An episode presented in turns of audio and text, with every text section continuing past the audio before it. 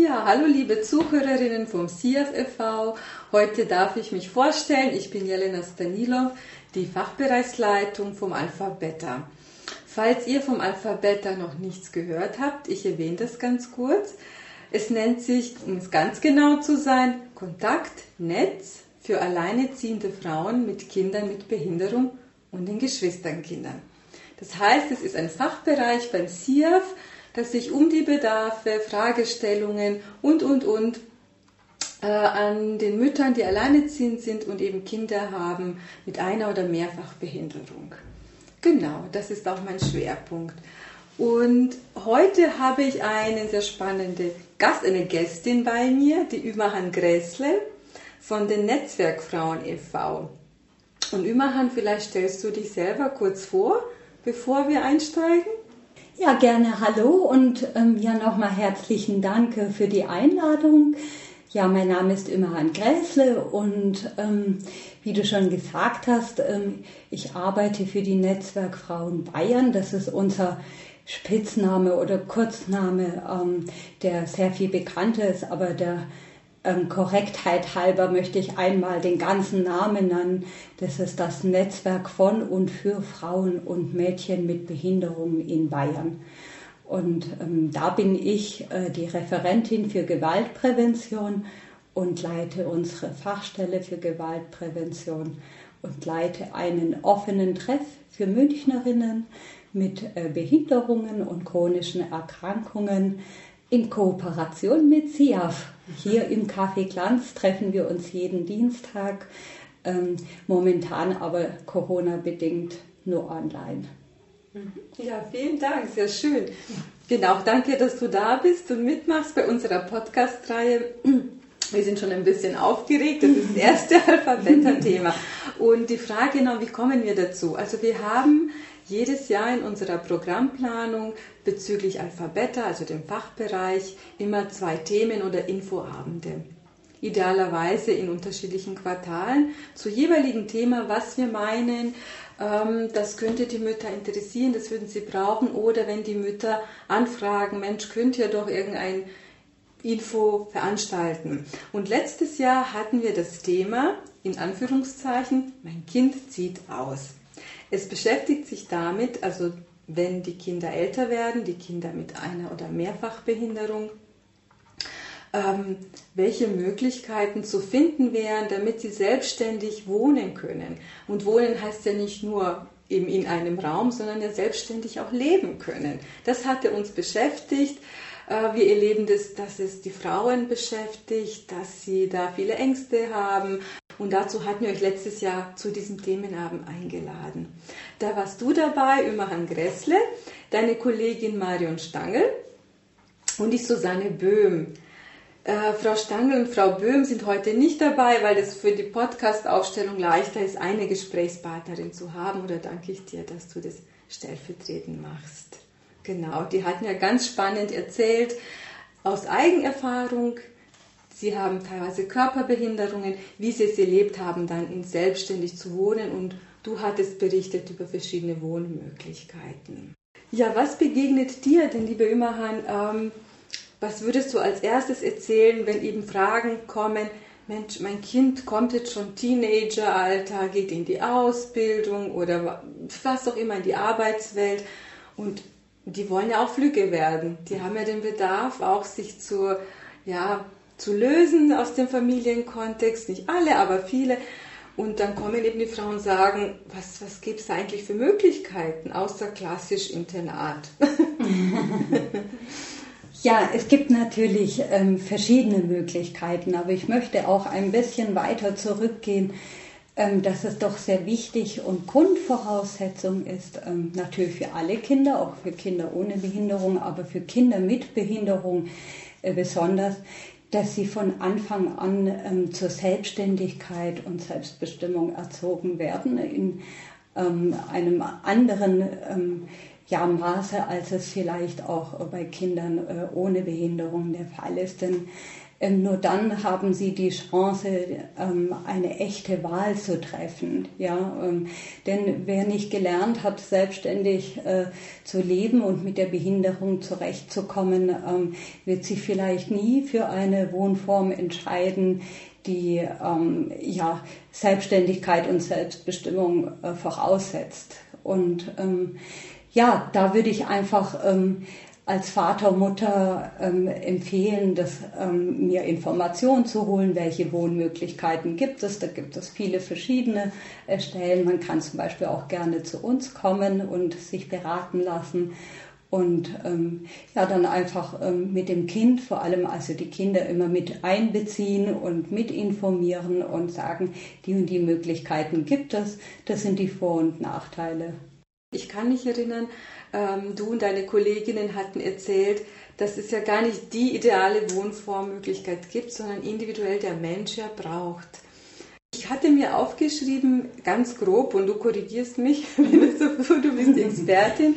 Also wir haben einmal sozusagen mit Assistenz das Leben, also Wohnen mit Assistenz. Genau, das wäre eine Möglichkeit. Mhm. Mhm. Und ähm, da muss man natürlich sagen, dass da gibt es bestimmte Voraussetzungen, ähm, um mit einer Assistenz ähm, den Alltag zu bestreiten, ähm, zum Beispiel in einer eigenen Wohnung oder in einer WG, je nachdem, welche Wohnform man sich vorstellt. Und hier schaut man einfach mal zum Beispiel in das Bundesteilhabegesetz, in das BTHG und zwar speziell in die Eingliederungshilfe. Was sind denn die Voraussetzungen dafür, damit ich eine Assistenz beantragen kann? Das muss ich nämlich nicht selber bezahlen. Mhm. Und da gibt es äh, zwei verschiedene Möglichkeiten. Einmal kann ich ähm, Arbeitgeberin oder Arbeitgeber sein und dann ähm, organisiere ich alles, was mit Assistenz zu tun hat, selbst. Also ich suche mir die Assistenz selber aus, ähm, ich mache die Lohnabrechnungen und so weiter und so fort, was eben alles zu den Arbeitgeberpflichten gehört. Oder aber ich greife auf ähm, einen Dienst zurück, der mir, ähm, ja, sage ich mal, die Assistenten äh, leiht, ähm, stundenweise oder tageweise, je nachdem, wie ich sie brauche, nach einem bestimmten Plan und muss mich dann aber auch weniger um die Pflichten kümmern, die Arbeitgebende haben. Mhm. Genau, das ist so, ähm, ja, hat Vor- und Nachteile, wie gesagt. Also ich habe dann möglicherweise, wenn ich eine Dienstleistung in Anspruch nehme, die ich nicht selber organisiere, dass ich dann halt eben vielleicht verschiedene Assistenten habe, ähm, auf die ich mich einstellen muss und umgekehrt, äh, die Assistenz muss sich auf mich einstellen und das kann dann äh, manchmal auch zu ähm, ja, Schwierigkeiten führen in der Organisation und andererseits ist es natürlich auch Arbeitgeberin oder Arbeitgeber zu sein, ja, schon fast ein Fulltime-Job. Das ist die ja. Bürokratie, die man dann halt überwinden muss. Ja, das genau. habt ihr auch sehr schön erzählt, äh, eben letztes Jahr. Ähm, das war nochmal hautnah aus eigener Erfahrung und da habe ich auch, war ich ganz gespannt, wie viel Organisations- ja auch Kompetenzen es braucht. Richtig. Aber auch Vertrauen, also muss ja auch eine Assistenz in das Leben hereinlassen und gleichzeitig hat man aber diese Arbeitgeberinnenrolle, ähm, Führungsqualität, also klar äußern zu können, was man braucht, wie, wann und da das Verhältnis ja auch gut zu halten, also ganz äh, spannend, also sehr, sehr anspruchsvoll. Ne? Aber es gibt ähm, natürlich auch hier in München beispielsweise zwei Vereine, die ähm, Arbeitgebende äh, unterstützen bei der Buchhaltung und ähm, ja auch aufklären, was ist denn Assistenz, äh, wie ist die Assistenzgewinnung und ähm, alles drum und dran gibt es da entsprechende Seminare, an denen die Menschen mit Behinderungen teilnehmen können, sich beraten lassen und unterstützen lassen können. Also man ist damit nicht ganz allein gestellt dann eben für die Mütter ähm, können auch eine Behinderung haben, müssen nicht und dann ihr Kind ins Leben lassen wollen, man ist damit nicht allein. Man kann sich wirklich von verschiedenen Stellen beraten lassen Richtig. und dann mehrere Eindrücke bekommen und wie auch mehrere Tipps unterschiedlich und dann kann man für sich abwägen. Mhm. Genau. Also wir hatten jetzt soweit mit Assistenz wäre es möglich, sich das zu organisieren oder eben selbstständig oder auch in Dienstleistung die Assistenz. Und wir hatten ja, also das hat, glaube ich, vor allem die Marion Stangl, die hatte das so schön erklärt, ähm, ihre Erfahrung damals ähm, und jetzt auch, wenn man ich nenne das jetzt teilstationär, habe ich es richtig gesagt, mhm. in einer Einrichtung. Also man lebt zwar selbstständig, aber es gibt doch so einen Plan, Wohnplan ähm, in der Einrichtung, in der man wohnt. Das ist auch eine Möglichkeit.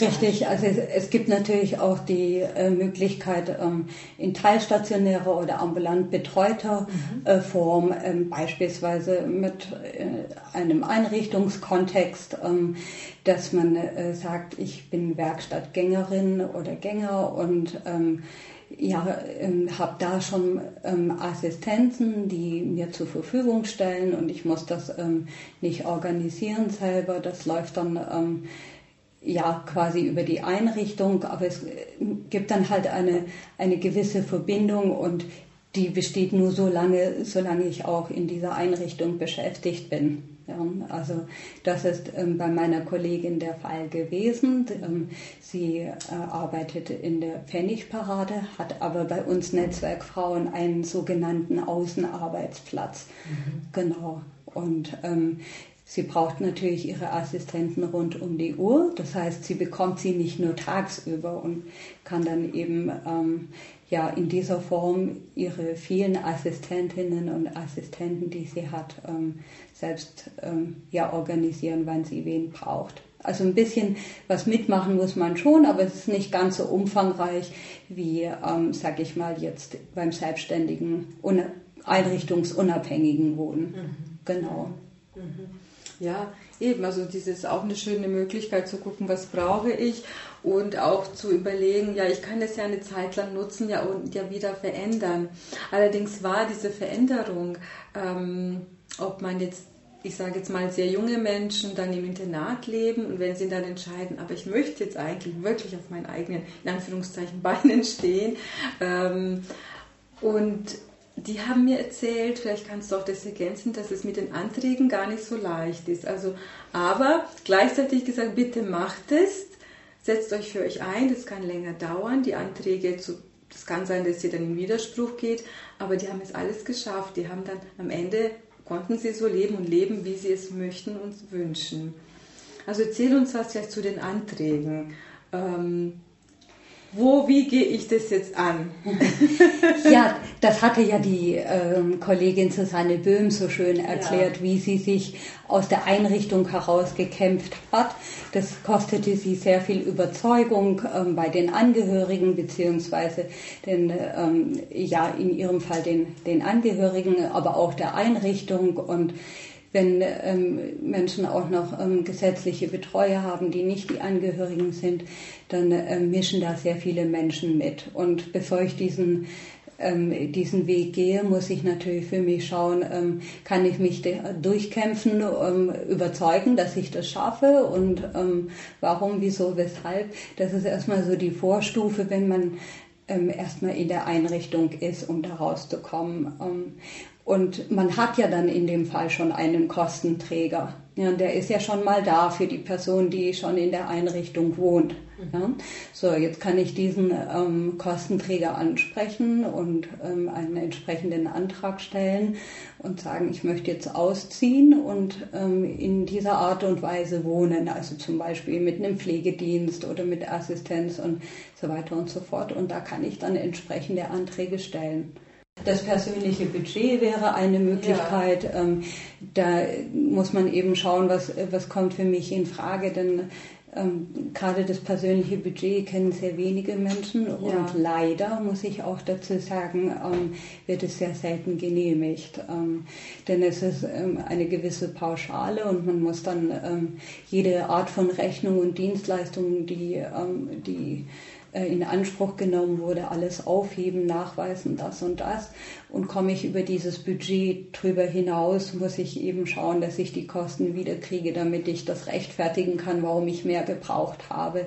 Das ist also eine, eine ähm, recht komplizierte Geschichte und ähm, sie hat eigentlich auch keine Obergrenze, das persönliche Budget. Und ähm, deswegen ist das vielleicht auch so ein, so ein Ding, wo man sagen kann, da kann auch der Kostenträger nicht immer ganz gut planen für sich und mhm. ähm, ja, es wird wenig ähm, geworben. Ja, ansonsten gibt es natürlich auch noch äh, andere Möglichkeiten. Also wenn ja. ich eine Pflegestufe habe, genau. ähm, kann ich über ähm, die Pflegeleistungen, Pflegedienste, mhm teilweise mit Assistenz. Also es gibt ganz viele verschiedene Kombinationen, äh, wo auch mehrere Kostenträger in Frage kommen mhm. können. Das wird jetzt eben deutlich, weshalb man eine gute Beratung und Informationsquelle braucht. Ja, also da verweise ich auch immer gerne an euch, an die Netzwerkfrauen, ich verkürze, oder genau die Teilhabeberatung genau. oder auch andere Einrichtungen, Lebenshilfe oder BIP. Also gibt es ja verschiedene, oder Direktpfennigparade, wenn es dann um stationäre Sachen geht, wirklich vor Ort die Menschen, die damit arbeiten, wo auch Menschen leben oder die die Menschen ja auch, sage ich mal, unterstützen. Das sind da wirklich gute Sachen und ich hole mir da auch immer wieder Tipps, weil das ja auch, es ändert sich ja auch immer wieder. Also es ist ja immer wieder auch mal anders, genau.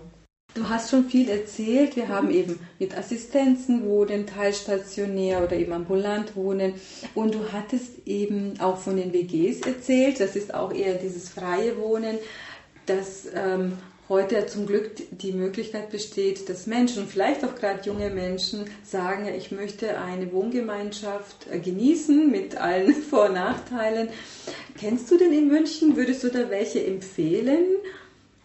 Also was ich ganz fantastisch finde, aber leider äh, kommt mir jetzt gerade ähm, der Ort nicht ähm, in, in den Kopf, aber es ist auch hier ähm, in der Nähe von München, ähm, gibt es ein, ähm, eine, ich nenne es mal Gemeinschaft, Genossenschaft ist vielleicht ein bisschen übertrieben, wo sich Eltern zusammengetan haben, ähm, vorwiegend Eltern ähm, mit Kindern mit Down-Syndrom oder eben mit Lernschwierigkeiten, sogenannter geistiger Behinderung, haben ein ähm, Haus ähm, gekauft für ihre Kinder, die da in einer Gemeinschaft, also mit kleinen Wohnapartments für sich, aber in einer Hausgemeinschaft zusammenwohnen und auch ähm, sich Assistenten teilen. Das nennt man Assistenzpoolen, also dass nicht jede Person eine eigene Assistenz hat, sondern es gibt vielleicht zwei oder drei, je nachdem, wie viel man braucht und die ähm, dann quasi auch rund um die Uhr in diesem Haus da sind und man je nachdem, wie man sie dann eben braucht, ähm,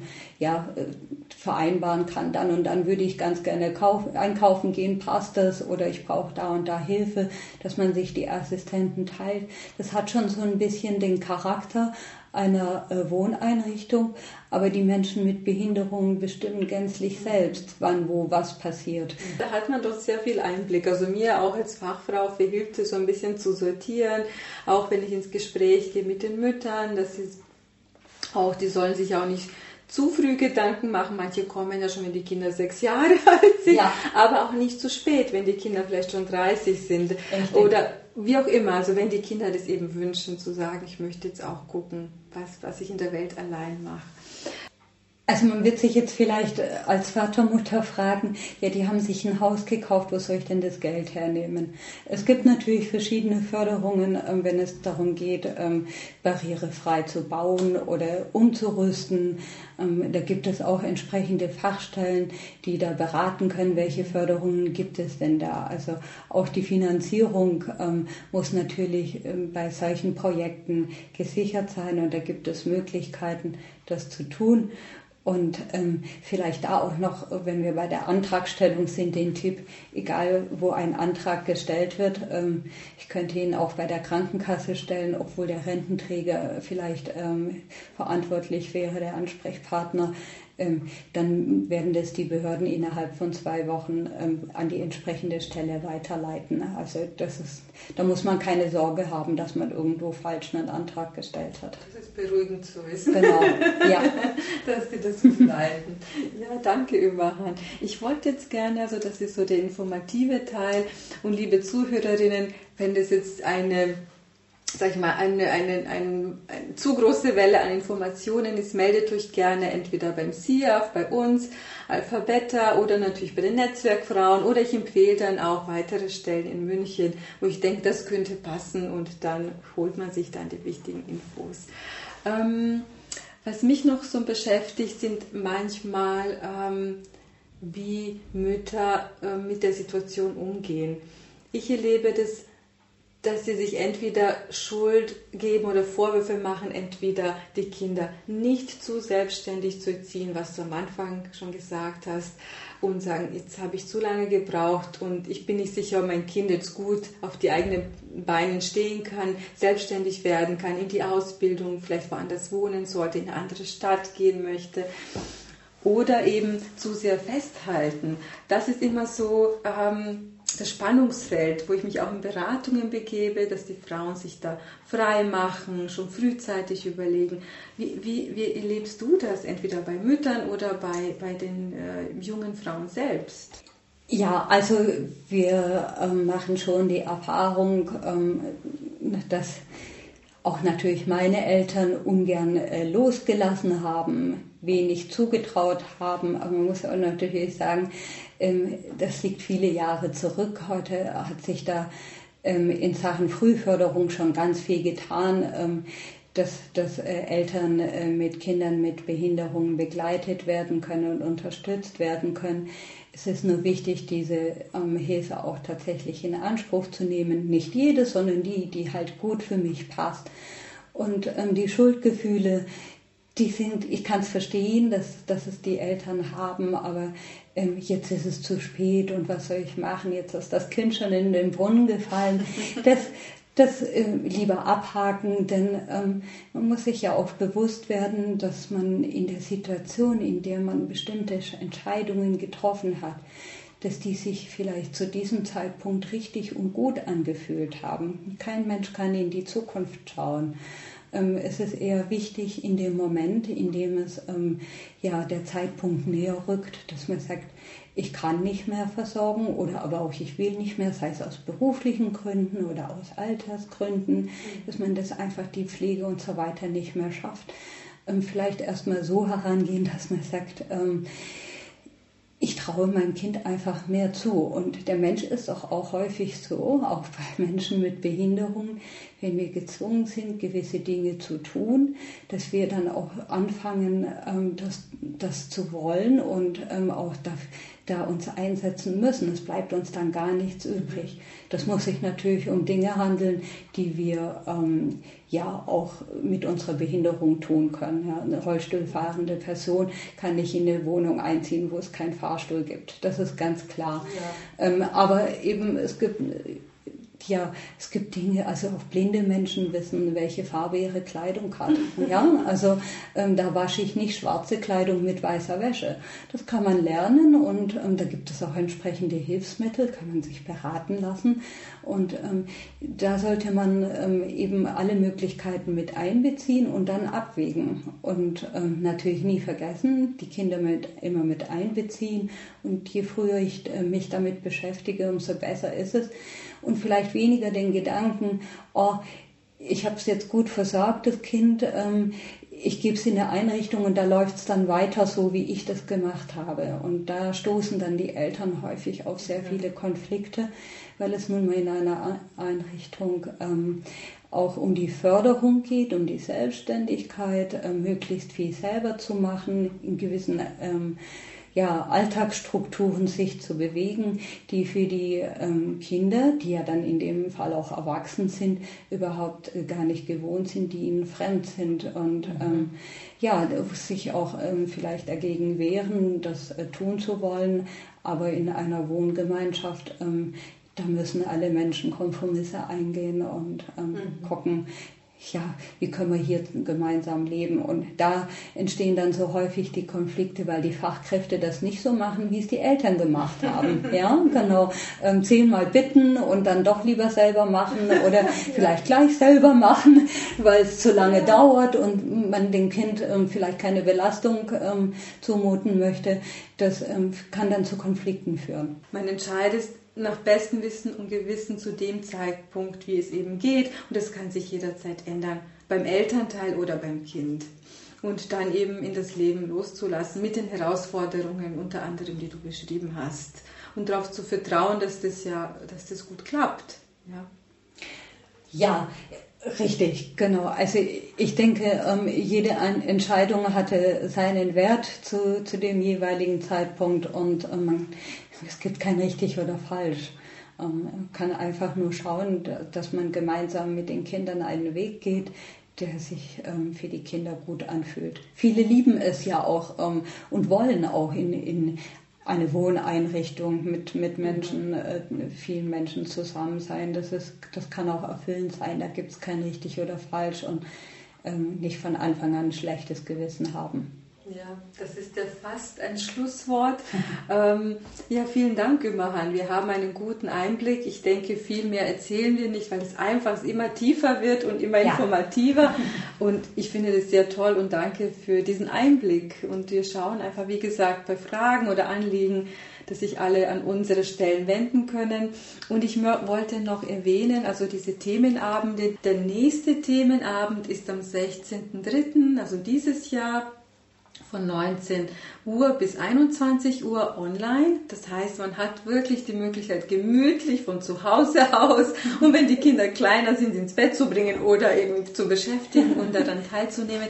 Und das Thema wird sein, passend, also als, sage ich mal, Intro zu diesem heutigen Thema im, im Podcast und zwar, wie schaffe ich es, dass mein Kind selbstständiger wird, also selbstständiger im Leben. Und da haben wir eine tolle Referentin auch eingeladen, Renate Geifrig, eine ähm, Beraterin auch innerhalb der Teilhabeberatung äh, in den Erziehungsfragen, Ablösefragen. Sie ist Psychologin und ist, hat selber eine Behinderung und das finde ich ja, sollte man nicht erwähnen, aber sie wollte es selber so erwähnen, weil sie sagt, ich habe das ja selbst erlebt und so berate ich auch diese Ablöseprozesse, also in der Erziehung mit Kindern. Ja, das werden wir dann im Themenabend am 16.03. haben. Danke, Imran, dass du da warst. Ja, nochmal vielen Dank für die Einladung, sehr gerne. Und ähm, ja, viel Spaß äh, bei den nächsten Themenabenden. Ja, werden wir haben. so, ich verabschiede mich auch von euch, ähm, die ZIAF-Zuhörerinnen, und schaut bei uns wieder vorbei. Tschüss.